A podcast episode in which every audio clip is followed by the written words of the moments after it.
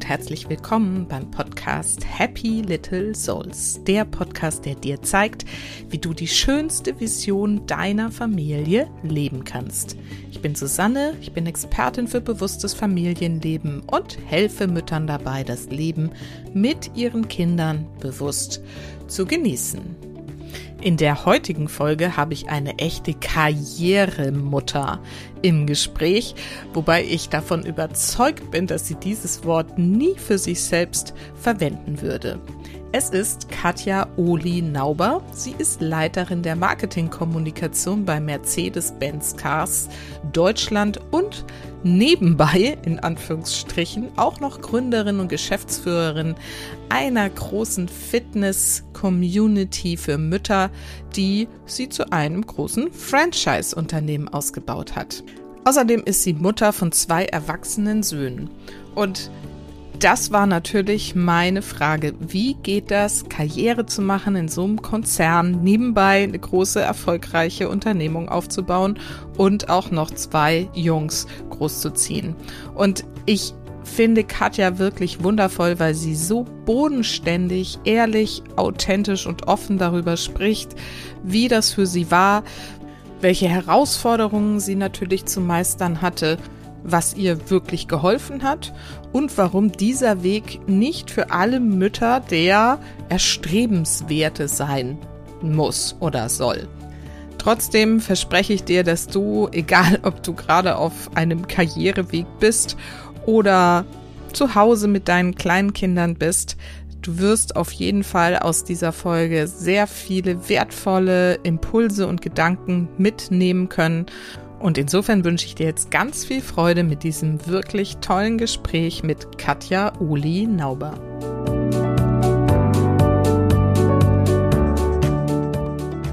So, und heute habe ich wieder ein Interview für euch und zwar habe ich Katja Oli Nauber eingeladen.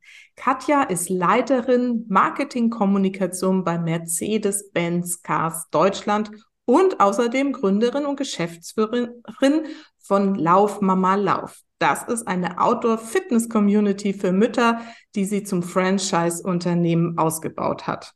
Außerdem ist sie, passend zu unserem Thema, Mama von zwei erwachsenen Söhnen und kennt bestens die besonderen Herausforderungen von Working Moms. Darüber will ich heute mit ihr sprechen. Und außerdem ist sie auch die berufliche und persönliche Entwicklung von Frauen liegt ihr sehr am Herzen und deswegen ist sie auch noch zusätzlich in verschiedenen Netzwerken und als Mentorin aktiv. Ich bin über Katja in einem anderen Podcast tatsächlich gestolpert und fand super, wie sie so ihre ganze Geschichte rüberbringt, wie sie alles, was sie sich im Leben an beruflichen Möglichkeiten erträumt, auch einfach angeht und habe gesagt, das finde ich so toll, ich möchte sie unbedingt hier im Podcast einladen. Und Katja, ich freue mich total, dass du dir die Zeit dafür nimmst, die bestimmt ganz schön knapp ist. Hallo Katja. Hallo Susanne und danke, dass du mich eingeladen hast. Also ich bin ganz gespannt auf unseren Austausch. Ja. Genau, jetzt habe ich ja schon einiges von dir erzählt, was du so alles machst, aber vielleicht magst du noch mal so ein paar Worte selbst ergänzen. Wer bist du, wer ist deine Familie und was machst du? Ja, also ich bin äh, mittlerweile noch 48, aber auf dem Weg Richtung 49 und 50. Äh, ich habe, wie du es gesagt hast, zwei erwachsene Söhne, die sind 24 und 25 mittlerweile. Und ähm, ich habe tatsächlich äh, Marketing studiert, das ist meine große Leidenschaft, habe dann auch nach dem Studium ähm, im Automobilbereich angefangen und äh, bin da auch heute noch fest angestellt äh, als Marketingleiterin und habe vor 13 Jahren nebenberuflich noch Lauf Mama Lauf gegründet. Hast du ja auch schon ganz kurz vorgestellt, Outdoor Fitness für Mütter. Genau. Da kommen wir ja nachher auf jeden Fall nochmal, da will ich noch mehr dazu wissen, wie es dazu kam. Aber es würde mich jetzt nochmal so ein bisschen interessieren, wie war denn so dein Weg bis zur, ne, also ich meine Marketingleitung Mercedes-Benz ist ja jetzt wahrscheinlich eine große Führungsposition auch. Wie bist du denn da so hingekommen? Ich sage immer ganz, äh, ganz witzig, letztendlich bin ich sogar als Praktikantin gestartet in der Abteilung, wo ich jetzt die Abteilungsleitung mache. Ich war nicht die ganze Zeit dann da. Ich habe natürlich zwischenzeitlich auch noch was anderes gemacht. Mittlerweile bin ich tatsächlich seit 22 Jahren auch im Konzern. Mhm. Ähm, aber ich habe ähm, als Praktikantin angefangen. Ähm, das war direkt nach meinem Studium. Es war damals gar nicht so leicht, weil da war gerade so diese Internet-Bubble geplatzt und ähm, es war echt schwer, überhaupt einen Job zu kriegen, weil aus allen Startups sozusagen die Leute so rausflossen und neue Jobs gesucht haben. Und ich habe einfach nur gedacht, okay, mit meinem Studium, was möchte ich machen? Ähm, viele, die äh, Gesellschafts- und Wirtschaftskommunikation, also meinen Studiengang studiert haben, sind in die Medien gegangen oder in Werbeagenturen. Und ich hatte irgendwie so diesen Traum, diese Idee, ich möchte in einem großen Unternehmen arbeiten, ähm, in der Hoffnung, so habe ich mir das gedacht, äh, dass man da dann auch wirklich so einen Werkzeugkoffer bekommt, wo man so lernt, wie das geht von der Pike auf. Und ich dachte, das wäre irgendwie ganz cool, wenn ich das beim großen Unternehmen mache. Und in Berlin ist es ja überschaubar, was so die großen Unternehmen angeht. Und deswegen bin ich dann letztendlich bei Mercedes gelandet und habe den Einstieg wirklich über ein Praktikum gemacht. Ja. Mhm. Okay. Und dann, also ich meine, wie geht so ein Weg weiter, wenn man dann mit Praktikum hm. anfängt? Ich sage immer, sage ich auch immer, ähm, so äh, jungen neuen Leuten, die bei uns anfangen, also wenn man sich nicht total blöd anstellt, dann finden sich wirklich immer Wege. Also ich würde auch immer sagen, ähm, erstmal den Fuß irgendwo reinbekommen und dann wird sich das sortieren und finden. Also man muss natürlich aktiv sein, aber ähm, ich glaube, es gibt nicht so diesen perfekten Job oder diese perfekte Option oder Möglichkeit, sondern glaube, es ist gut, reinzuspringen und sich das dann so zu gestalten mit den Möglichkeiten, die sich dann ergeben, die man dann einfach wirklich auch aktiv ergreifen sollte. Hm. Seit wann bist du jetzt in dieser Führungsposition? Ähm, also die Marketingleitung mache ich jetzt seit acht Jahren und davor war ich im Servicebereich, also da, wo es so um Themen wie Werkstattqualität, Pannenhilfe und so weiter geht, da war ich auch schon als Führungskraft unterwegs. Also ich weiß jetzt gar nicht zusammen addiert, äh, von den 22 Jahren wahrscheinlich, Gott, muss ich jetzt mal ausrechnen, 12, 14? Mhm. So ungefähr, okay. Ja, ich habe mein, ich hab meinen ja? Lebenslauf jetzt hier nicht ausgedruckt. Nee. aber brauche ich, auch, brauch jetzt auch nicht aufs Datum genau. Ich will natürlich auf was Bestimmtes hinaus, denn du bist ja nun während dieses Karriereweges, kann man ja durchaus so bezeichnen, Mutter geworden. Und erinnerst du dich noch, in welcher Situation du warst, als du dann Mutter geworden bist gerade? Also im Nachhinein würde ich sagen, war das total schlau und geschickt, aber damals wusste ich das gar nicht. Ich habe ja meine Kinder noch im Studium bekommen. Also ah. ähm, wie gesagt, ich bin seit 22 Jahren am Start, die sind 24 und 25. Und ähm, ich habe relativ jung geheiratet mit 21, habe mit 23 unseren ersten Sohn bekommen. Und das war so im Studium. Ähm, Jetzt im Nachhinein ist das wirklich eigentlich eine ziemlich gute Sache gewesen, weil da man sehr, sehr viel flexibler ist, weil man nicht darauf wartet, wann ist der perfekte Moment, um Kinder zu kriegen. Äh, wie fügt sich das in meine Karriereplanung ein? Die waren dann halt einfach quasi schon da. Okay. Was ich ein bisschen unter, was ich so ein bisschen unterschätzt habe, ist, äh, wenn man sich bewirbt mit so zwei Kleinkindern. Ich hatte so, ich weiß es nicht, ob es die Situation war, wie ich vorhin schon erzählt hatte, mit dieser ähm, angespannten ähm, Jobsituation da gerade in dem Bereich oder in, dem, in, in der Zeit, aber das war wirklich, ich habe unendlich viele Bewerbungen geschrieben und ich habe wirklich einen guten Abschluss gemacht, einen sehr guten Abschluss gemacht. Und dann habe ich so gedacht, okay, vielleicht liegt es da dran, da dran, dass ich halt aufgeschrieben, ich habe einen Einjährigen und einen Dreijährigen, ja. Also vielleicht war das, ja, es ist jetzt auch schon über 20 Jahre her. Ähm, und dann habe ich so gedacht, okay, ich glaube, ich lasse die Kinder mal aus dem Lebenslauf raus. Ja, habe die einfach quasi gestrichen.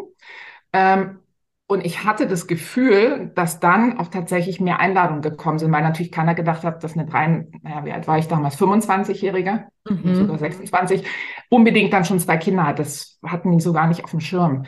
Also ist eigentlich total grotesk, weil ich jetzt im Nachhinein denke, alles, was ich so, was ich auch besonders kann oder was mich so ausmacht, ist ja auch aufgrund meiner Kinder und nicht trotz meiner Kinder. Und eigentlich so eine ich würde mal sagen, so ein ganzes Skill-Level, so eine ganzen zusätzlichen Fähigkeiten und Kompetenzen habe ich quasi gestrichen, weil ich dachte, das könnte für angehende Arbeitnehmer attraktiver sein.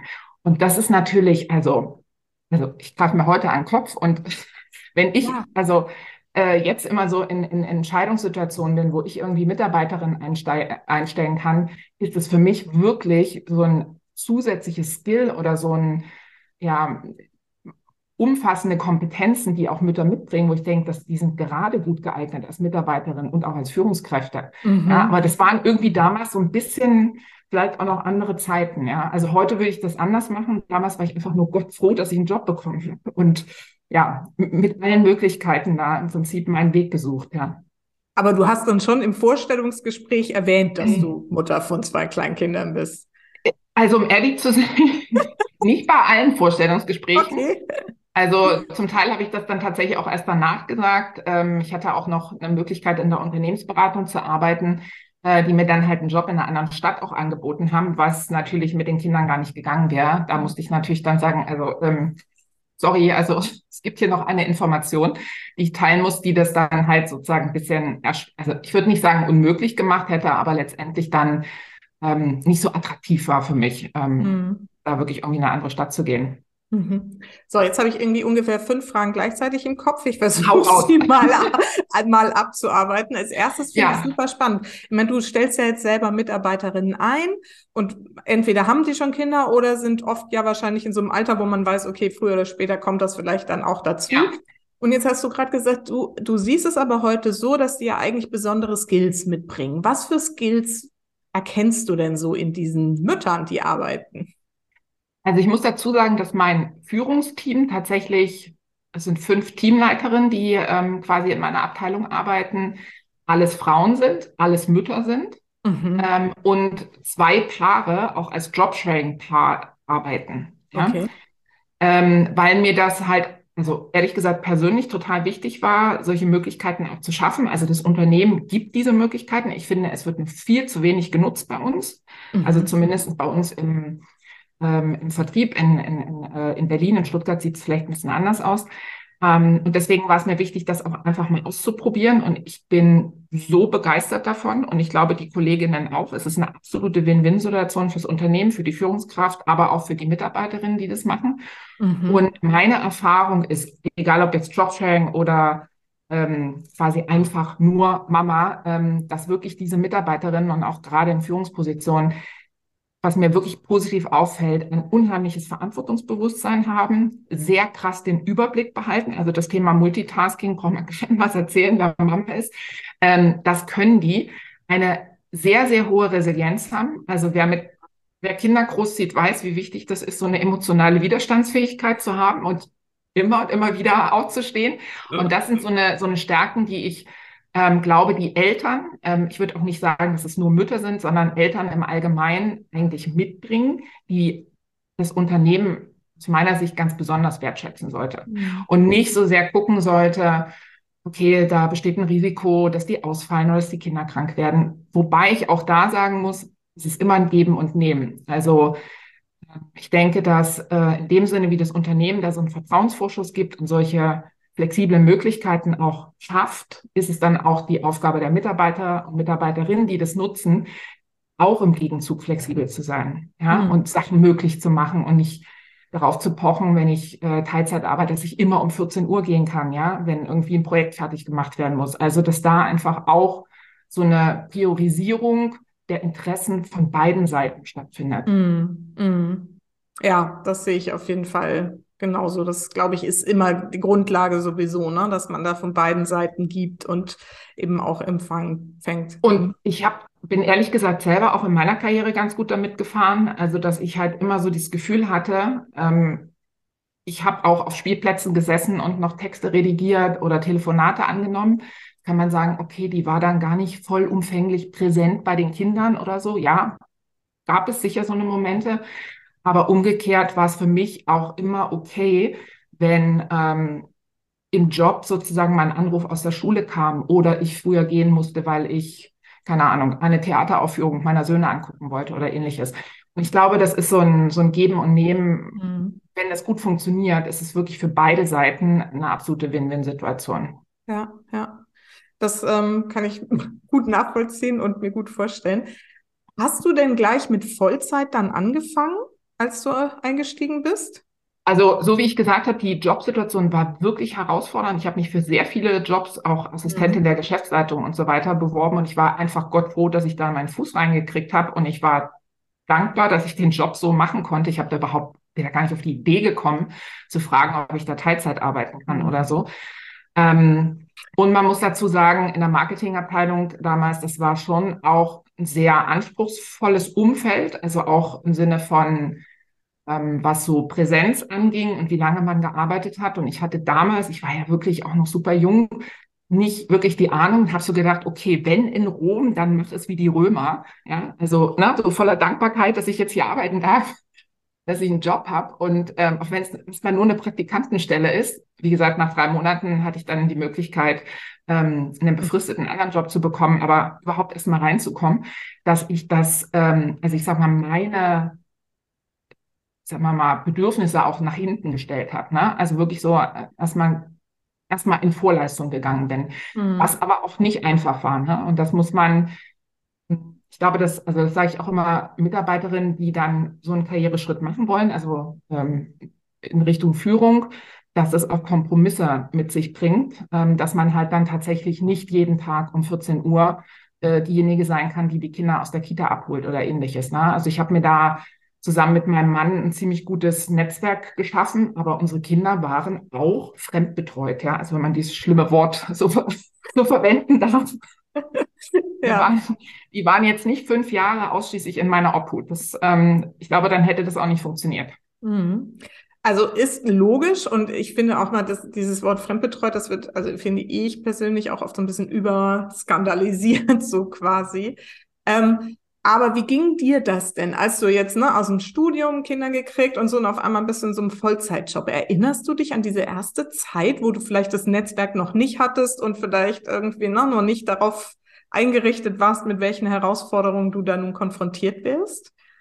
So ich das, da war ja dann unser zweiter Sohn auch schon da und ähm, ich glaube, ich hatte bei dem ersten schon ganz gut geübt. Ne? Also während ich noch die Uni gemacht habe, auch da haben Freundinnen unterstützt, meine Schwiegermutter. Ich habe mir sehr viel mit meinem Mann auch geteilt.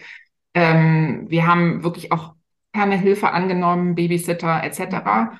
Und wir haben damals entschieden, dass ähm, zur Geburt unseres zweiten Sohnes wir tatsächlich uns auch für ein Au-pair entschieden haben. Das ist eine sehr privilegierte Situation. Das ist mhm. mir vollkommen klar. Nicht jeder hat die Möglichkeit, ein zusätzliches Zimmer für ein Au-pair bereitzustellen. Und ähm, aber für uns war ein Au-pair die kostenseitig gerade noch tragbare Situation. Also ich würde mal sagen, mein Praktikantengehalt ist wahrscheinlich komplett fürs Au-pair draufgegangen, aber ähm, und gleichzeitig dann aber auch die Flexibilität, Flexibilität zu haben, also ganz besonders, wenn die Kinder krank werden. Ich glaube, das kennen alle Eltern, ähm, solange die Kinder gesund sind und das ganze System irgendwie rollt, ist es ja okay. Das Problem ist halt immer dann, wenn die Kinder irgendwie krank sind, jetzt nicht so krank, dass sie irgendwie nur von Mama und Papa irgendwie versorgt werden können, aber halt so, dass sie zum Beispiel nicht in die Kita gehen können. Und da war so ein Au-pair natürlich ähm, wahnsinnige Unterstützung. Und nichtsdestotrotz, also wohlwissend, dass ich das Privileg hatte, so ein ja, unterstützendes Netzwerk zu haben und mir wirklich auch früh aufzubauen und da auch, ich sag mal, auch Geld rein zu investieren, ja, muss man auch ganz fair sagen, ähm, ist es trotzdem emotional sehr, sehr schwierig gewesen. Also ich kann mich auch erinnern, dass ich dann irgendwie manchmal um 21 Uhr an der Bushaltestelle stand und wusste, ich komme heute nach Hause und die Kinder sind schon im Bett. Ja. Mhm. Und ich, also ich, ich, ich sage auch nicht, dass das der richtige Weg ist oder der einzige Weg. Ich glaube, dass es wichtig ist, dass Mütter sich überlegen, was wollen sie erreichen, was sind sie bereit zu geben und dann diese bewusste Entscheidung für etwas zu, zu treffen. Also ich habe mich jetzt nicht als Opfer der Umstände empfunden, sondern es war mir klar, ich möchte eine Karriere machen und dafür muss ich etwas investieren und bestimmte ja, Kompromisse eingehen oder bestimmte Konsequenzen halt auch mittragen, auch was die Betreuung der Kinder angeht, was ähm, die Zeit bei den Kindern angeht. Ähm, und ich, also ich für meinen Teil hat es sich sozusagen bewährt, hat funktioniert, aber ich sage nicht, dass das der einzige Weg ist und es ist auch absolut legitim, wenn andere Frauen, andere Mütter andere Visionen haben für ihr Leben, für ihr Familienleben und ihr Berufsleben ähm, und das halt anders machen ich sage ja auch mal, ne, es geht ja nur darum, sich klar zu sein, was will ich wirklich. Und dann finden sich eben die Möglichkeiten. Hattest du denn, also das klingt ja sehr klar, ne, dass du damit irgendwie, ich muss dann eben die Kompromisse da eingehen und ich will aber Karriere machen. Hast du da jemals irgendwie auch drüber nachgedacht? Hattest du Zweifel und wie bist du dann damit umgegangen? Ähm, Also es gibt so, äh, so einen schönen Spruch, der ist irgendwie, schreib sozusagen dein Purpose mit Kugelschreiber auf und deinen Weg mit Bleistift. Bleistift. Ähm, also mhm. ich glaube, ich wusste ziemlich genau, was ich haben möchte und wo ich hin möchte, was ich erreichen möchte, aber ich wusste nicht hundertprozentig, wie das jetzt genau abläuft. Und ähm, ich bin jemand, der auch sehr visuell ist. Ähm, ich hatte wirklich wie so einen kleinen Film vor mir, wie ich mir mein Work-Life Thema vorgestellt habe, ja, also was ich im Leben erreichen möchte. Und ähm, es gab wie so, ein, wie so einen kleinen Minifilm, wo ich weiß, dass ich, ich kann mich richtig, ich kann es richtig vor mir sehen, ich so ein Business-Kostüm anhatte, in so einem, ich glaube, das hatte ich dann sogar in echt, in so einem, äh, in so einem rosa, so ein rosafarbenes Business-Kostüm.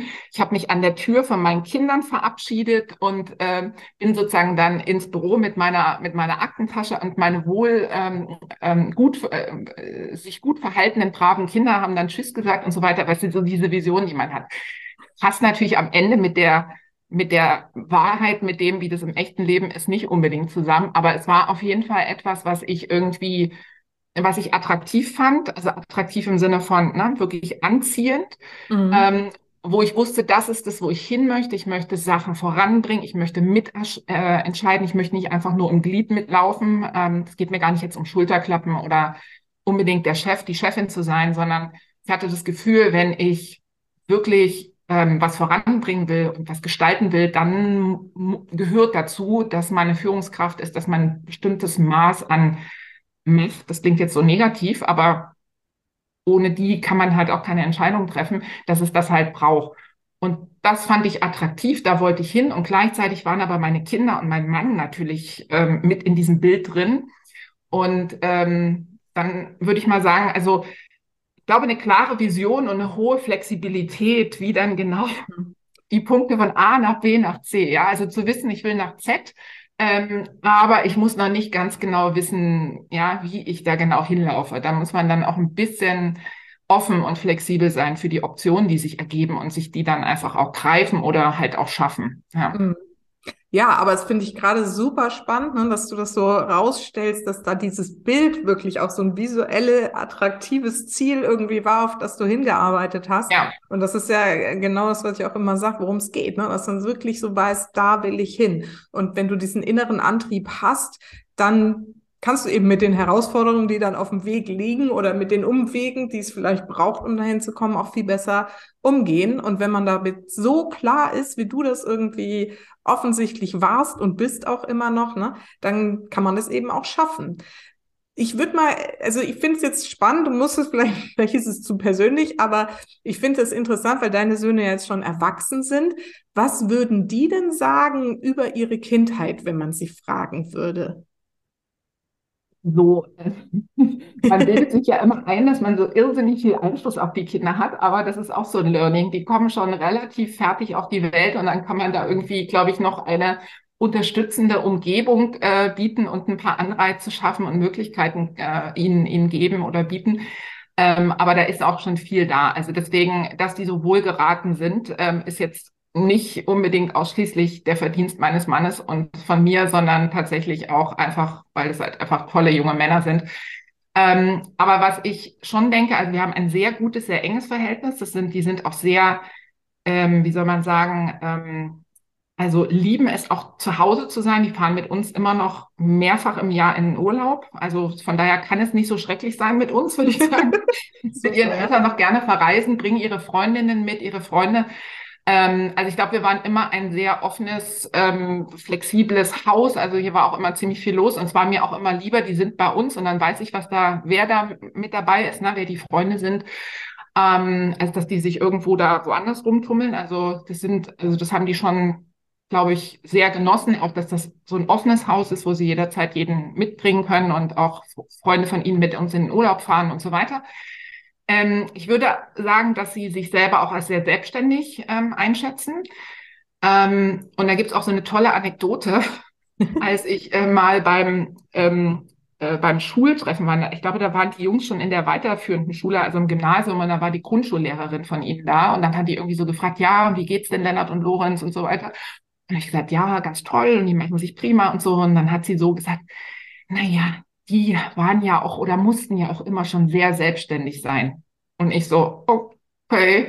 Also das war so, die hat das total nett gemeint. Sie meinte so, ja, die ne, mussten halt auch immer schon sehr selbstständig. Und eigentlich ist es ja eine Stärke, ne? aber sie hat das natürlich auch mit einem gewissen Bedauern so gesagt, wo ich so denke, im, im Nachhinein, wenn ich jetzt so auf meine Jungs gucke, was die alles können, also auch im Sinne von ähm, ihrer, also ihres Selbstvertrauens in, in ihre eigenen Skills. Und damit meine ich jetzt auch Sachen im Haushalt, ja. Ich habe auch mal gesagt, Jungs, Jungs, die kochen können, kommen super bei Mädchen an, ja. Also einfach so die Verantwortung, ähm, wirklich von Anfang an äh, die Kinder auch in Hausarbeit mit einzubeziehen. Also ähm, als sie klein war, Spülmaschine ausräumen, Wäsche aufhängen, das waren so die, die, äh, die Aufgaben, einkaufen gehen, ähm, kochen, ja? also so eine Sachen, ähm, das haben die relativ früh gelernt, aber halt auch, weil sie gesehen haben, sowohl Papa als auch Mama sind beide berufstätig, die sitzen jetzt hier nicht rum, den drehen Däumchen, sondern die kommen dann halt echt abends nach Hause und dann ist es halt irgendwie schön, wenn es hier nicht aussieht wie Rambazamba in der Bude. Ähm, also ich rede jetzt nicht davon, dass sie das in der ersten Klasse gemacht haben. Also, ja, aber ja. Ne, so mit den Au mit dem Alter sind ja, die Aufgaben da auch gewachsen. Mhm. Und ich glaube, die sind ähm, also die, wirklich sehr selbstbewusste, selbstständige, in sich ruhende junge Männer. Also wir kriegen ganz viele Komplimente für die Jungs und dann denke ich so, okay, so weitestgehend haben wir alles richtig gemacht. ja, vielen Dank, dass du das teilst, weil ich finde, es ist oft, also, oder ich erlebe das wirklich viel, dass Mütter halt immer noch so ne, von diesem Narrativ, sage ich mal, geprägt sind, so, ne, die Mutter gehört zum Kind und damit so einem schlechten Gewissen immer bei der Arbeit sind. Ja. Aber dass genau ne, im letztendlich man damit auch den Kindern eine Chancen gibt, sich ne, selbstständig zu entwickeln, Dinge zu lernen und ähm, eben nicht so komplett betreut sind. Ähm, ich finde, das wird viel zu wenig erzählt, oder? Ja, also das, das äh, kuriert einen trotzdem natürlich nicht ähm, von schlechten Gewissen. Also das hatte ich auch immer wieder oder immer mhm. mal wieder. Ähm, aber ich denke, dass wir das im Großen und Ganzen gut gemacht haben. Also ich glaube, ähm, also mein Mann und ich, wir haben uns wirklich jeden, jedes Wochenende zusammen hingesetzt und haben die nächste Woche geplant, haben geguckt. Wir waren beide auch sehr viel auf Dienstreisen, haben halt immer geguckt, wessen Dienstreise steht wann an. Also wer ist bei den Kindern, wer geht auf Reisen, ähm, wer hat Abendveranstaltungen, wer übernimmt den Abend mit den Kindern und so weiter. Und da, da sage ich auch immer Augen auf bei der Partnerwahl. Ähm, das ist wirklich ein, ist ein Riesenthema, ähm, ja. Dass in der Theorie, glaube ich, ganz viele Paare erstmal denken, sie machen das dann so 50-50 und unterstützen sich gegenseitig. Und am Ende sieht es dann tatsächlich so aus, dass dann doch sehr, sehr viel mehr bei den Mamas liegt. Und aus meiner Sicht nicht, weil die das besser können, sondern oftmals, weil ähm, das so ein bisschen so eine vorgelebte Norm ist, wo man dann, genau wie du gerade gesagt hast, ne, das Kind ist am besten bei der Mama aufgehoben. Also ich glaube, das Wichtige ist, vertrauensvolle Bezugspersonen zu haben, die die Bedürfnisse der Kinder kennen, erkennen und sich darum kümmern. Und ob das Mama, Papa, Oma oder auch ein, Babysitter ist, das würde ich sagen, ist dann gar nicht so wichtig. Ne? Also die Kinder müssen sich halt aufgehoben und sicher fühlen. Das ist das Wichtige. Ja, ja, definitiv. Und ich würde da gerne mal noch so gucken, wie du das siehst. Gehört es nicht auch dazu, dass wir Mütter lernen, gerade wenn wir ne, einen Partner an der Seite haben, da wirklich loszulassen und abzugeben? Wie hast äh, du das geschafft? Du, absolut. Ähm, also ich glaube, mit, mit, mit Festhalten hätte unser Modell überhaupt nicht funktioniert. Ja. Ähm, das muss man auch dazu sagen. Aber mir ist das ganz oft aufgefallen. Also gerade jetzt, ähm, ich habe ja vorhin gesagt, äh, diese Lauf mal mal Lauf äh, Kurse für Mütter, da habe ich ja wirklich ganz viele junge Mamas ähm, kennengelernt sozusagen. Also es ist jetzt nicht nur N gleich eins oder äh, meine engen Freundinnen. Ähm, und da habe ich halt ganz oft gehört, dass die so wirklich wirklich, wirklich ab Stock gehen und sagen, ich habe seit Monaten nicht geschlafen. Ähm, und äh, ich, ich äh, nur wenn ich den Kleinen beruhige, ähm, schläft er ein und so weiter. Und ähm, dann denke ich auch so, okay, also da muss ich dann halt auch in Kauf nehmen, dass mein Partner oder eine vertrauensvolle Betreuungsperson das vielleicht so ein bisschen anders macht, als ich das machen würde. Aber letztendlich dieser Person, meistens ist es ja der Partner, den Raum geben, dass sie sich da ausprobieren können und dann werden die das hinkriegen. Ich sage auch immer, am Ende des Tages einmal die Strümpfchen vom Baby vergessen, das passiert einmal, das passiert kein zweites Mal, ja.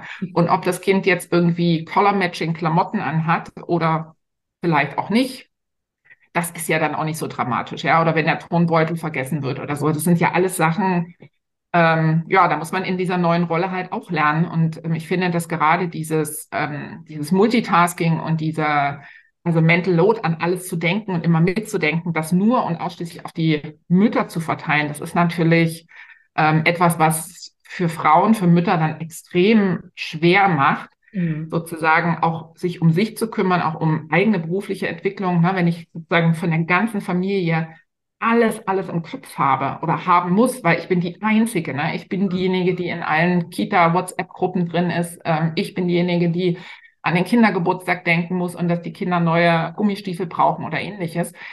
Ähm, wenn wir nicht in der Lage sind, das zu teilen, dann werden wir, dann werden wir keine Gleichberechtigung ähm, oder gleiche Verteilung sozusagen in so einer Beziehung haben, was, was, was Care-Arbeit angeht. Es ja. ist halt nicht nur physische Kinder betreuen oder Kinder abholen, sondern es ist wirklich dieses ständig on sein, ja, immer mitdenken, immer vorausdenken, immer die Packliste im Kopf haben. Das ist, glaube ich, das, was Mamas auch echt, echt schlaucht. Ja. ja. Ja, ich hatte auch gerade eine ganze Folge zum Thema Mental Load mit äh, Laura Fröhlich, wo wir da auch sehr intensiv nochmal ja. drauf eingegangen sind, irgendwie, wie das ist. Und da kam eben auch schon dieses Thema hoch, ne, dass es so wichtig ist, dass wir lernen, auch wirklich abzugeben und zwar vollständig dann, ne? Wirklich ja. sagen, okay, das ist jetzt dein Part und ich bin raus. Und wenn du es vergisst, dann ist es halt vergessen. Mhm. So, dann lebe ich auch damit.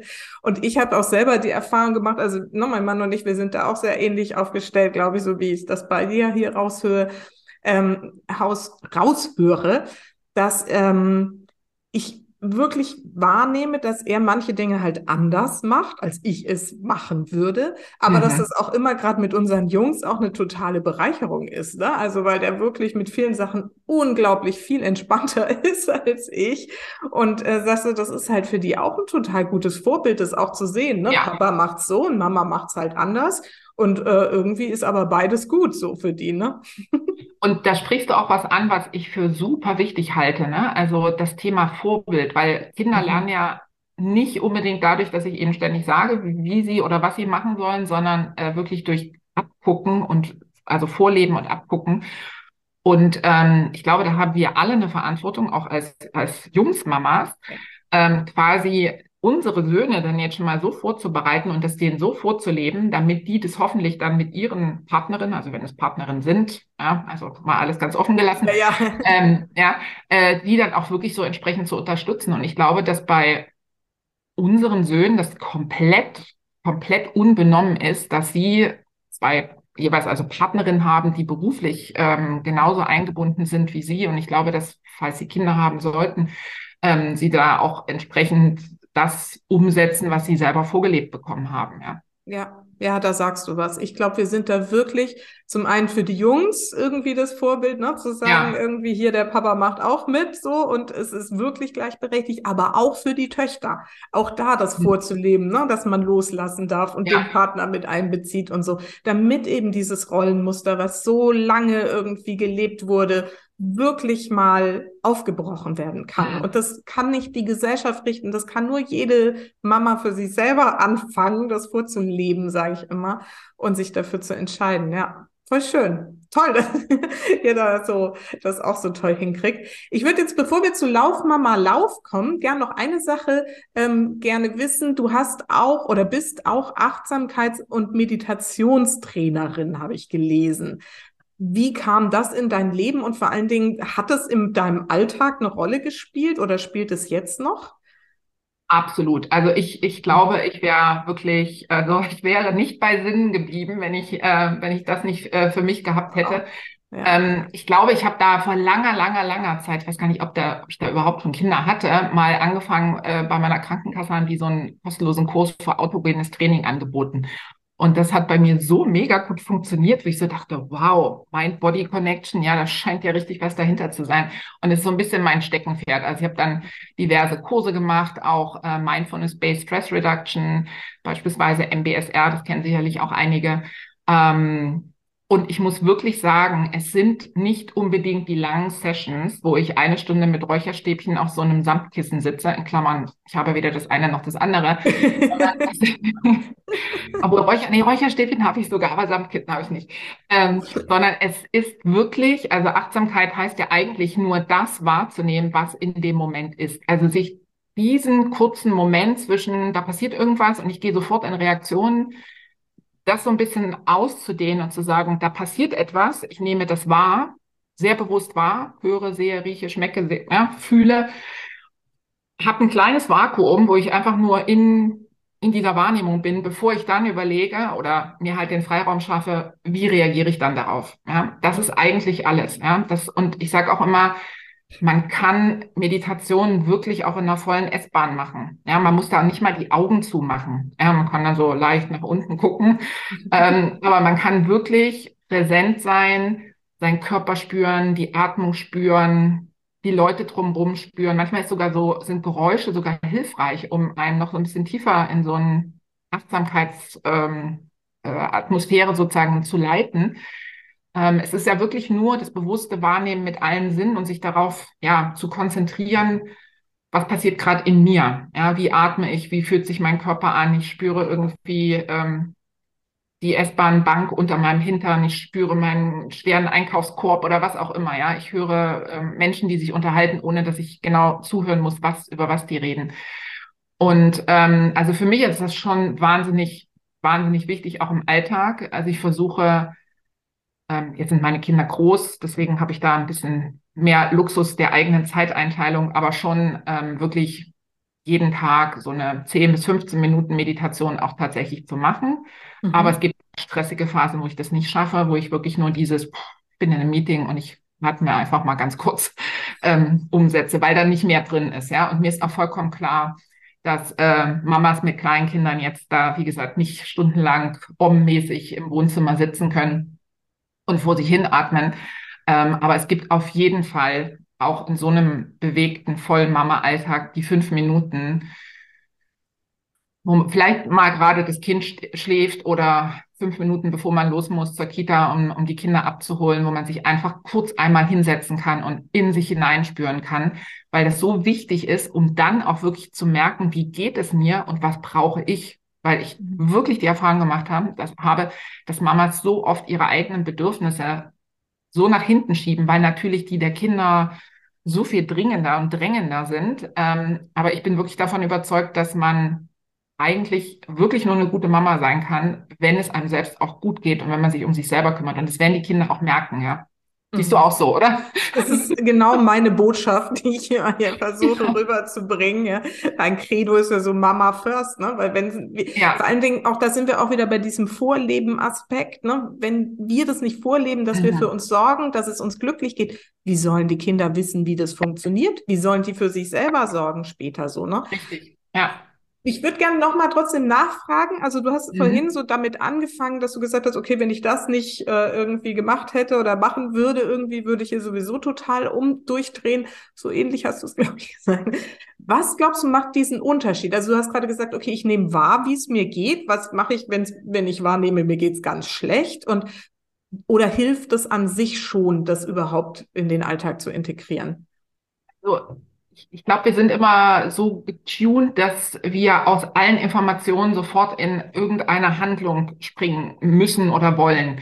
Ich würde sogar sagen, ähm, angenommen, ich nehme jetzt mal ein Beispiel, äh, die Mama kommt total, ja, oder ich bin jetzt die Mama, kommt total gestresst von der Arbeit, muss die Kinder abholen, sitzt jetzt in der S-Bahn, äh, guck auf die Uhr und denkt, oh Gott, das sind wieder die Letzten, ja, die abgeholt werden, Zeitdruck, dumm, dumm, dumm, dann klingt noch äh, das Handy, weil der Chef irgendwas will.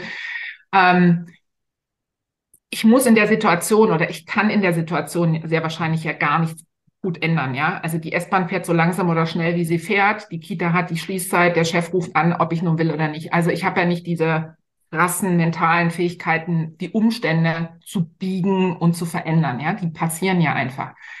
Aber wie wir damit umgehen, was wir damit machen, ja. Also wie, wie doll stresst es mich denn jetzt tatsächlich, dass ich wahrscheinlich fünf Minuten zu spät kommen werde, ja.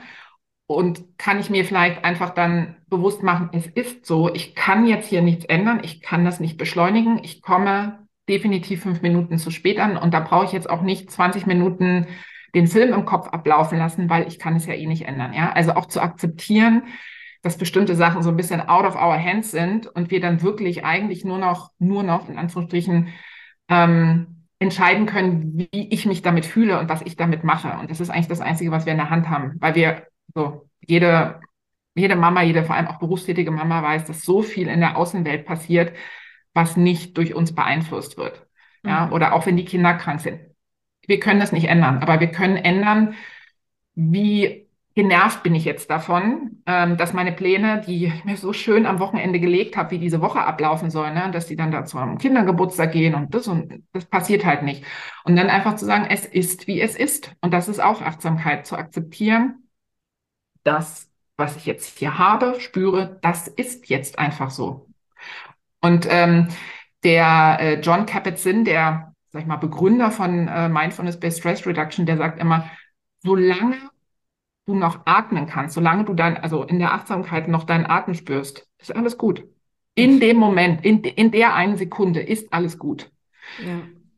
Ja, ja, zwei, drei Atemzüge später fällt mir dann wieder ein, oh.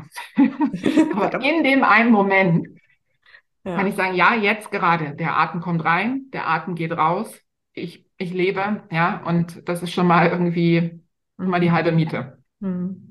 Ja, also es schafft, wenn ich das so richtig verstehe, einfach so mentale Pausen, wo man irgendwie ne, sich auch wieder das besinnt, worum es geht, nämlich das Dasein, das Atmen ja. und auch das Muttersein letztendlich vielleicht und ne, auch zu, zu akzeptieren, das sage ich eben auch oft so, ne, es ist das Leben, jetzt ist es nicht ein Job, den du irgendwie gut oder schlecht machst, es ist dein Leben jetzt mit den Kindern und da hinzufinden und zu sagen und ja, und das ist manchmal eben herausfordernd, aber dann schafft man es halt irgendwie. Ja. Und da ne, unterstützt eben diese Achtsamkeit und Meditation. Sehr schön. Gut. Lauf, Mama, Lauf. Ein Herzensprojekt von dir habe ich dich äh, erzählen hören. Wie kam es dazu und äh, wie ist das entstanden und warum ist es so groß geworden? Ja, das weiß ich auch nicht. Ne? Nein, also ähm, um ehrlich zu sein, ich wollte, ich wollte gerne tatsächlich persönlich etwas ähm, neben meinem Angestelltenjob machen, der durchaus anspruchsvoll ist und so, ähm, aber wo ich irgendwie natürlich jetzt nicht so direkt was zurückgeben kann und die Welt irgendwie besser mache.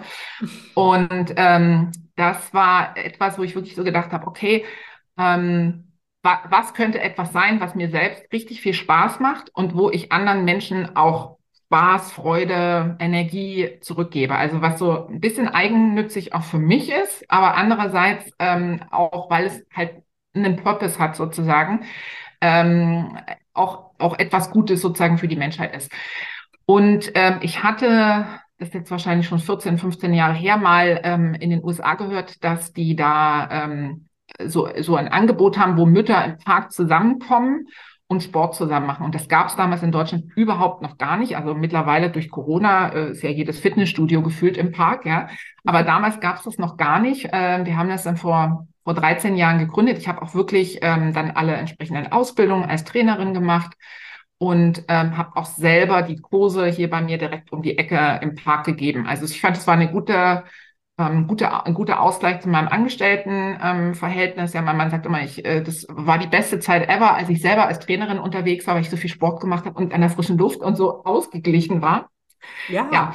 Cool. Ja. ja. also guter Hinweis, ne, wie wichtig das ist. Ich, ja. ich habe gerade selber mit Outdoor-Sport jetzt angefangen und stelle oh, sehr gut. gerade fest, irgendwie, wie viel Spaß das macht und wie gut es tut, das einfach im Wald irgendwie Sport zu machen. Der Hammer, ja. Okay. Du, du ähm, wie sagt man, ähm, also mehrere Fliegen mit einer Klappe, ja. weil ähm, also Sport, das, da brauchen wir gar nicht drüber reden, äh, tut überhaupt Körper und Geist gut. Also das ist ja auch nachweislich ähm, eines der besten Mittel, um depressive Verstimmungen. Mhm. Ähm, ich rede jetzt nicht von klinischen Depressionen, aber na, so blaue Stimmungen sozusagen zu heben. Äh, also ist wirklich für Körper und für Geist äh, gut. Du bist an der frischen Luft, du kriegst Vitamin D, du bist Teil ähm, der Natur. Ähm, und das Wichtige ist, ähm, bei Lauf mal Lauf, du kannst halt dein Kind auch mitnehmen. Das heißt, du musst dich halt nicht irgendwie schlecht fühlen, weil du das irgendwie abgegeben hast, um ins Fitnessstudio zu gehen, sondern das ist halt im Kinderwagen äh, mit dabei. Oder auch ähm, für Schwangere haben wir auch Kurse, also dass das Baby dann im Bauch dabei. Und ich sage mal, das Allerwichtigste ist eigentlich die Gemeinschaft. Also diese anderen Frauen, die in genau derselben Lebensphase sind wie du, die mehr oder weniger genau dieselben Herausforderungen haben, der kurzen Nächte, der, ähm, der, der Stress, Stillprobleme, ähm, Beckenbodenprobleme, was auch immer, ähm, so dass man sich da wirklich auch sehr, sehr offen ähm, dann in dieser Gruppe auch unterhalten kann. Und es ist halt nicht wie im Fitnessstudio, wo es egal ist, ob du kommst oder nicht. Bei unseren Kursen fällt es auf, wenn du nicht da bist. Und ähm, das motiviert natürlich dann auch, dass die Frauen sehr, sehr regelmäßig kommen und einfach bei der Stange ähm, bleiben. Mm, toll. Aber also, die Frage war, wie das so groß geworden ist. Also ja. letztendlich ähm, hatte ich es in Berlin äh, gestartet und eine Freundin von mir in Stuttgart, komplett lokal. Ähm, und dann haben wir aber gemerkt, also innerhalb der Städte ist die äh, Anfrage hochgegangen, so dass wir mit Trainerinnen dann gearbeitet haben, weil ich natürlich neben dem Angestelltenjob jetzt nicht 15 Parks beackern konnte. Ähm, und dann sind die ersten Anfragen gekommen aus anderen Städten, wo Frauen Mütter, ja, sind eigentlich fast alles Mütter, die bei uns ähm, Standortleiterinnen sind, die dann gefragt haben, ich würde sowas gerne auch in meiner Stadt machen, was muss ich dafür tun? Mhm. Und dann haben wir daraus tatsächlich ein Franchise-Unternehmen gemacht, also das Know-how in Pakete geschnürt, transferiert äh, und dann halt tatsächlich in vorrangig in Deutschland, noch ein bisschen in Österreich und Schweiz ähm, sind dann die Standorte quasi hochgepoppt. Ja. Und das heißt, dieses Know-how ist zum einen wahrscheinlich Trainerausbildung irgendwie. Was mache ich überhaupt an Sport genau. mit Müttern? Was geht mit Kind und Kinderwagen und Schwanger genau. und wie auch immer? Und auch irgendwie Unterstützung. Wie ziehe ich den Standort auf oder ja. läuft das alles über eure Zentrale dann? Ja, also es ist im Prinzip so, dass Sie ähm, unsere Standortleiterin ähm, eine fundierte Fitnesstrainer-Ausbildung brauchen, also mindestens äh, eine Fitness-B-Lizenz. Es gibt auch viele, äh, die vorher schon als Personal Fitness Trainer gearbeitet haben. Wir haben Physiotherapeutinnen, wir haben auch Hebammen, also ganz unterschiedlich, aber auch Quereinsteigerinnen, ja, die dann wirklich extra dafür diese ganzen Ausbildungen machen. Also die mhm. haben dann schon eine fundierte Fitnessausbildung, wenn sie bei uns starten. Und mhm. dann gibt es natürlich nochmal von unserer Seite die Ausbildung ganz konkret für Mütter direkt nach der Entbindung, welche Übungen kann ich machen, was muss ich beachten, welche ähm, Kontraindikationen gibt es bei der Arbeit mit Schwangeren etc. Also dieser Fitnessaspekt, äh, wie organisiere ich so eine Stunde im Park, welche Instrumente kann ich nutzen, Treppen, ja, Parkbänke und so weiter mit einbinden.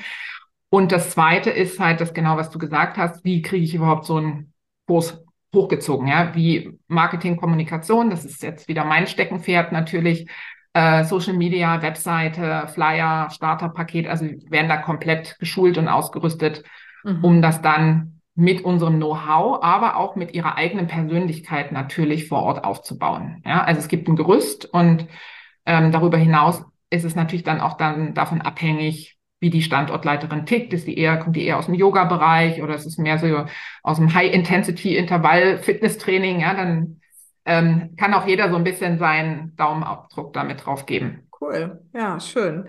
Also ähm, ich denke mal, wenn man da Interesse jetzt dran hat, dann Absolut. darf man sich bei euch melden. Wir verlinken das auch direkt in der Podcast-Beschreibung, in den Show Notes, die Webseite, wo man dazu Lauf ja. Mama Lauf findet. Und dann kann man da zum einen schauen, gibt es schon einen Standort, äh, wenn man jetzt einfach nur sagt, cool, ich will auch die Community haben und äh, Sport machen und so, dann kann man da, da gibt es richtig so eine Standortsuche, habe ich gesehen. Ja, genau. Ähm, und das sind richtig viele, ne? Wie viele sind das jetzt? Ähm, also es sind, glaube ich, so um die 500 Kursstandorte wow. mhm. und über 800 Kurse, die jede Woche stattfinden. Also mhm. eigentlich würde ich mal sagen, findet man bei der Postleitzahlsuche auf unserer Homepage immer irgendwas, was in meiner Nähe ist. Und falls doch nicht, ähm, wie gesagt, besteht die Möglichkeit, ähm, dann auch selber Standortleiterin zu, werden. Ja, Entweder weil man eh schon im Fitnessbereich unterwegs ist oder wenn man sagt, auch als Quereinsteigerin, jetzt wo ich Kinder habe, ich möchte was machen, mhm. ähm, wo ich ja, ähm, das Thema Vereinbarkeit Familie, Beruf besser unter einen Hut kriege als vielleicht mhm. im Angestelltenverhältnis. Mhm. Toll.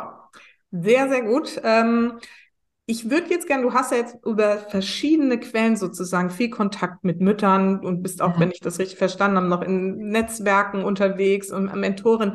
Also du, du siehst so die ganze Bandbreite von ja. Müttern, die Führungskraft werden wollen, von den Müttern, die gerade jungen Mutter geworden sind, im Park unterwegs sind und so. Wie ist denn so deine Wahrnehmung? Was ist denn so die größte Herausforderung für Mütter heute? Ich finde tatsächlich, dass ähm, es für mich damals einfacher war, weil es noch gar kein Social Media gab. Ja. Also ich finde, klar gab es auch damals schon einen Erwartungsdruck, wie man sich, ne, was man, wie man es richtig macht als Mama. Ähm, ja, ein gesellschaftliches, gesellschaftliche Bilder, wie wie man sein muss, etc.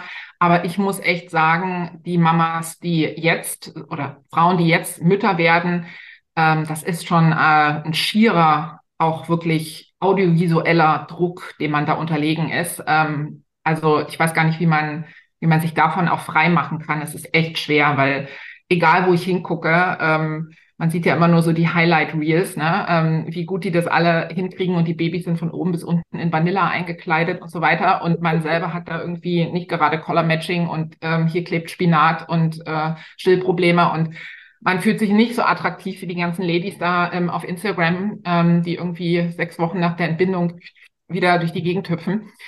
Und ähm, das finde ich wirklich, wirklich einen krassen, krassen Druck, den ähm, aktuell, glaube ich, Mütter ausgesetzt sind. Also ohnehin in Deutschland ist ja die Sicht, ne, wie eine Mutter zu sein hat, sehr spezifisch. Und dann noch diese ganzen vermeintlichen Vorbilder, das finde ich sehr herausfordernd. Mhm.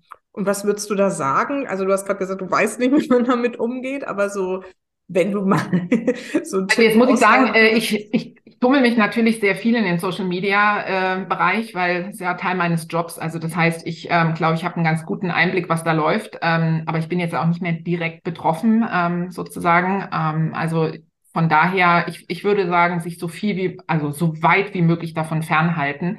Ähm, also ich, der Algorithmus ist ja so gebaut, dass der süchtig macht. Ja, also das Beste ist halt, sich dann diese ganzen Apps gar nicht zu installieren. Also ich habe beispielsweise keine TikTok-App, weil ich genau weiß, dass ich dem sowas von verfallen würde. Ja, also das, ich habe gesagt, ich habe keine Zeit dafür. Ehrlich, ähm, aber ich habe halt natürlich sowas wie Instagram. Ähm, aber ich würde wirklich sagen, äh, entweder diese Apps gar nicht installieren, ja, ähm, weil man wird halt wirklich reingezogen, oder ganz, ganz konsequent alle allen Accounts unfollow machen, ähm, die mir nicht gut tun. Also wenn ich irgendwie ein, zwei Posts gesehen habe, die mich in eine Situation bringen, wo ich denke, oh Gott, die hat's im mhm. Griff, ich nicht, ja. Warum bin und so weiter, ne? Also wenn das so passiert, zack, weg. Also wirklich dann, wenn sehr, sehr, sehr ausgewählt, sehr kuratiert sich die Sachen angucken ähm, und sich nicht einfach durch den Feed schieben lassen. Ähm, da ist natürlich TikTok noch ein bisschen krasser als, ähm, als Instagram.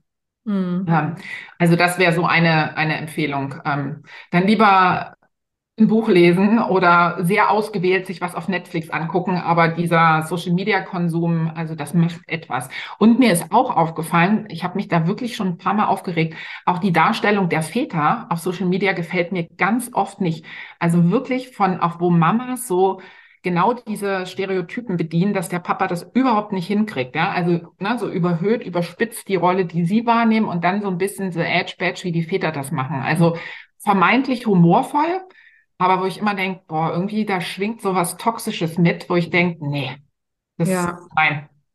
Also, also ich sehe das auch zum Teil. Ich, ich, also ich äh, bin da manchmal auch wirklich erschrocken überhaupt, was ja. da so passiert mit diesen Reels irgendwie, wo dann auch noch die Kinder da irgendwie so vorgeführt Absolut. werden, kleine Kinder, Babys, die da wirklich in so ein Theater mit irgendwie hm. eingeführt. Also, das, also da bin ich sowas von komplett raus und frage mich auch, wer, wer macht das und warum? naja, gut, also ich glaube, da gibt es da gibt's schon so Creators, die eine ganze Menge Geld mit sowas auch verdienen. Aber also äh, wir reden ja jetzt darum, äh, darüber, also sagen wir mal, die, die normale durchschnittliche Mama, die jetzt nicht unbedingt ihr Geld mit Social Media verdient, ähm, also da wirklich echt einfach gucken für die eigene mentale Gesundheit, äh, diese Apps entweder gar nicht installieren oder wirklich unfollow jedem Account, wo du irgendwie so ein ungutes Gefühl kriegst und dich so, de, ja, so klein und grau und unerfolgreich fühlst, weg damit. Also nee, können wir gar nicht brauchen. Finde ich total spannend, dass du das so als äh, mit die größte Herausforderung gerade irgendwie darstellst, weil ich nehme es auch ähnlich wahr. Ich glaube, ne, also wir haben uns schon immer mit unseren eigenen Ansprüchen gequält, so, und wir sind diesen, ne, diese Rollenmodelle, die immer noch so aus den vergangenen Zeiten mitschwingen. Das ist schon alles krass genug. Und Social Media baut da jetzt noch mal so eine wilde. Vision von so ist Muttersein irgendwie auf, was so unerreichbar ist. Ja. Ähm, ja. Also ich finde auch wirklich wie, wie heimelig und gemütlich das ist, ne? Mit vier kleinen Kindern, wie die dann ihr eigenes Brot backen und so. Und dann denkst du so, also ich bin froh, wenn ich ein, ein, Toastbrot für die Kinder zubereite, weißt du so? Und dann siehst du, mhm. wie die ihren eigenen Teig kneten. Das macht einen doch fertig, oder? also, und, und, und so wie du gesagt hast, also was ich wirklich auch extrem finde, ist auch die Darstellung der, ich sag mal, auch der Körper. Da gibt's ja zum Glück auch jetzt ein bisschen so eine Gegenbewegung, wo ähm, zum Teil Frauen, Mütter auch, auch zeigen, wie echte Körper aussehen. Und das ist mir bei Lauf mal Lauf immer so wichtig zu sagen, es geht ja nicht darum, sich anzumelden bei uns, um jetzt Kilos zu verlieren in Klammern, das passiert sowieso, ja, aber das sollte nicht das Vorrangige sein. Oder zu sagen, ich muss jetzt hier irgendwie sofort äh, wieder in meine Jeans passen oder so, sondern der Punkt ist, sich in seinem Körper wohlzufühlen und sich als selbstwirksam zu empfinden, weil man jetzt zehn Push-ups mehr schafft als noch vor zwei Monaten oder so, mhm. ja. Also dann gewissen Ehrgeiz zu haben, finde ich auch okay, aber halt nicht im Sinne von, damit man einer bestimmten optischen, ähm, einem optischen Ideal entspricht, sondern halt wirklich, um für sich etwas Gutes zu tun, sich wohlzufühlen in seinem Körper, zu spüren, dass man Kraft hat und Energie. Und dann strahlt man das ja auch aus, ja, egal ob man jetzt fünf oder zehn Kilo mehr hat als äh, vor der Schwangerschaft, ja. Mhm. Mhm. Also das ja. ist wirklich auch echt ein wichtiges Thema. Vielen, vielen Dank dafür nochmal. Und das finde ich nämlich auch, dass es so wichtig ist. Ich habe gerade selber so nochmal drüber nachgedacht, was man so macht, um zu irgendwie, aber was, was von außen erreichbar scheinbar sein soll. Ja. Oder was man macht, einfach weil es Freude macht, weil es ne, das mhm. Herz erfreut, weil es einem gut tut und weil man wieder ein Gespür dafür kriegt, wer bin ich eigentlich und was, ja. was will ich und was tut mir wirklich gut, so dass ich gut sein kann und eben auch gut Mama sein kann. Ja. Genau, ja. darum darf es gehen und irgendwie, ja, das ist ja so mein Credo, ne? Da alles wirklich bewusst so hinterfragen, was will ich eigentlich wirklich. Ja. Wow, vielen, vielen Dank. Ich glaube, wir haben wahnsinnig viel ähm, schon rübergebracht an Input, an Tipps für die Mütter. Und ähm, ich habe zum Schluss immer zwei Fragen, die ich dir gerne auch noch stellen möchte. Und die erste ist, für welche drei Dinge in deinem Leben bist du denn am dankbarsten? Also definitiv für meine Kinder oder ich würde auch sagen im Allgemeinen für die ja, Gesundheit meiner Kinder oder die Gesundheit meiner Familie ähm, mhm. und auch meiner eigenen Gesundheit, körperlich und mentaler Gesundheit. Das ist auch etwas, ähm, je älter ich werde, ähm, wo ich so merke, das ist nicht total selbstverständlich und ähm, wir sind ja so am Anfang gestartet mit den Visionen, die man so für sein Leben hat. Äh, das setzt natürlich immer voraus, dass man das auch erreichen kann, weil man halt gesund ist, körperlich und mental. Und das, ähm, das finde ich schon ja einen ganz, ganz großen Punkt, wofür ich dankbar bin. Ähm, und ähm, ich glaube auch der letztendlich sich, sich, also dass ich mir meine eigenen Privilegien auch bewusst bin, ja. Also ähm, was ich jetzt gerade erzählt habe, was so möglich war in meinem Leben, ähm, Karriere und Beruf zu verbinden, ähm, das kann halt auch nicht jede Mama, ja, oder jede Frau. Ähm, also sich dessen einfach auch bewusst zu sein, ähm, dass ich jetzt zum Beispiel auch in einer bestimmten Blase auch lebe. Ne? Also ich habe irgendwie eine glückliche Kindheit gehabt, ich habe tolle Eltern gehabt, die mir alles mitgegeben haben. Ich habe eine akademische Ausbildung gemacht, ich bin eine weiße Frau. Ja, also so viele Faktoren, ähm, die ich jetzt gar nicht selber beeinflusst habe, sondern die mir einen guten Schubs auch schon mal mitgegeben haben. Und ich glaube, das ist auch wichtig, wenn man sich so vermeintlich vergleicht mit anderen, sich nochmal klar zu machen, äh, wo kommen die denn her und was haben die denn, was bringen die denn vielleicht schon mit oder was wurde ihnen schon mit in die Wiege gelegt, damit man einfach diesen, diesen Druck so wegnimmt, ich muss es genauso machen, weil die haben einen ganz, ganz anderen Weg möglicherweise eingeschlagen oder was ganz anderes mitbekommen. Also ja, meiner, meiner Pri Privilegien mir bewusst zu sein und dafür auch dankbar zu sein, das, was ich, ähm, was ich schon mitbekommen habe.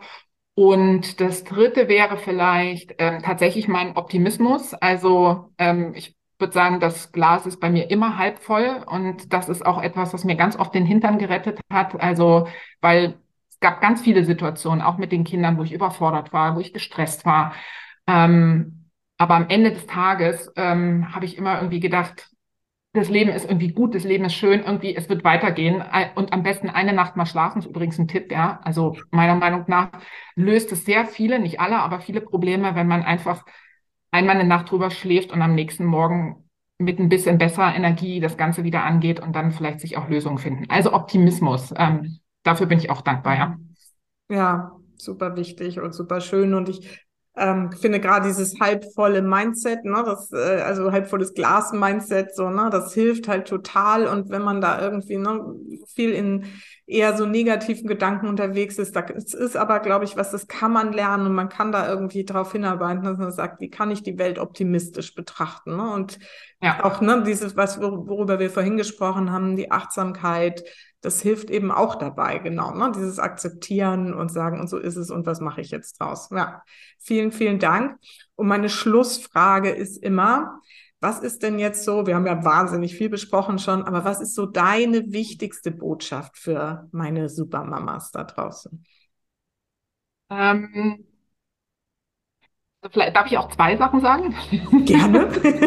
wir nehmen alles. Also ähm, das eine, und da haben wir, glaube ich, schon ganz viel drüber geredet, ist ähm, meine wirklich meine, also bin ich zutiefst von überzeugt, dass äh, glückliche Mütter auch glückliche Kinder ermöglichen. Ja, also es ist jetzt nicht schwarz-weiß, aber aus meiner Sicht ist es eine Grundvoraussetzung. In dem Moment, wo wir uns um uns kümmern und um unsere Bedürfnisse, was wir wollen, was uns wichtig ist, ähm, uns die Zeit nehmen, ähm, Kraft zu schöpfen, ähm, neugierig zu sein, ja, zu lernen, zu lesen. Ne? Also wenn das alles hinten runterfallen würde, ja, wenn wir uns da so abschneiden, dann haben wir auch nichts zu geben. Ja? Und wenn wir nichts geben können, dann gehen auch unsere Kinder leer aus. Ja? Dann ist es so ein, läuft alles durch, ja, aber es ist halt nicht dieses mit Energie und mit Gusto ähm, an, an, die, an, die, an, an, die Themen ranzugehen und das auszustrahlen ähm, und, und, letztendlich auch die Kinder so mitzunehmen. Also das wäre das eine.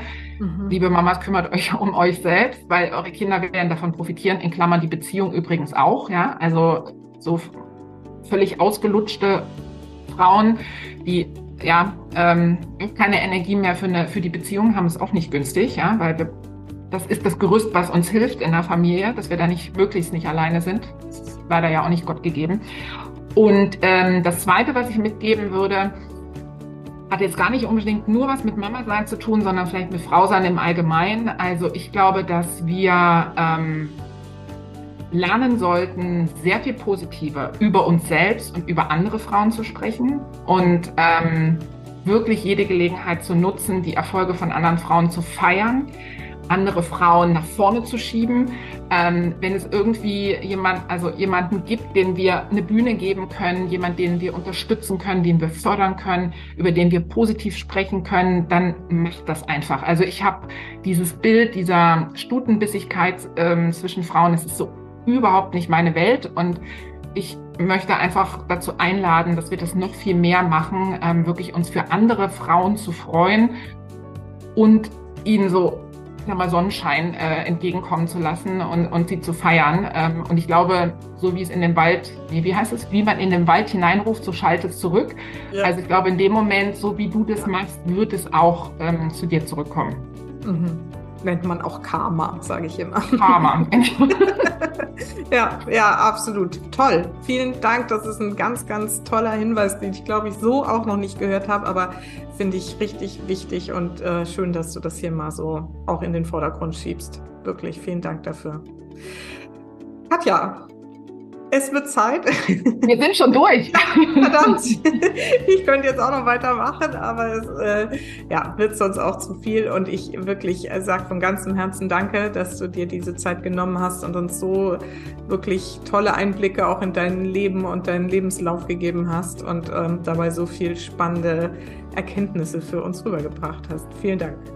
Und danke, Susanne, dass ich da sein durfte und dass du so tolle Fragen gestellt hast, weil das dann auch immer mal so die Gelegenheit ist, selber auch wieder zu reflektieren und mal so ein bisschen zurückzugehen und Sachen in Perspektive zu, äh, zu rücken. Ähm, das war auf jeden Fall auch für mich jetzt sehr energiegebend und äh, vielen Dank dafür. Sehr, sehr gerne. Das hat äh, auf jeden Fall Spaß gemacht. Super. Dann wünsche ich dir noch einen schönen Abend und alles Gute. Bis dann. Tschüss. Ja auch. Bis dann.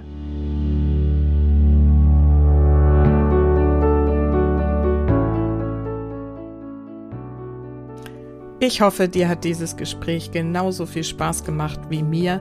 Und ähm, es war wirklich eine große Freude, Katja kennenzulernen. Und ja, vielleicht hast du ja auch den einen oder anderen Tipp daraus mitgenommen. Wenn dem so ist, wenn dir das jetzt auch Spaß gemacht hat, dann freue ich mich, wenn du mir bei Spotify oder iTunes ein paar Sterne dalässt oder sogar eine Rezension schreibst oder diesen Podcast oder diese Folge zumindest an andere Mamas weiterempfehlst die sich vielleicht auch mit ihren Vereinbarkeitsschwierigkeiten rumschlagen oder generell einfach ein paar gute Impulse für ihr bewusstes Mama-Leben gebrauchen können. Vielen Dank dafür und ansonsten, wie jede Woche, vergiss nicht, Familie ist, was du daraus machst. Alles Liebe, bis ganz bald, deine Susanne.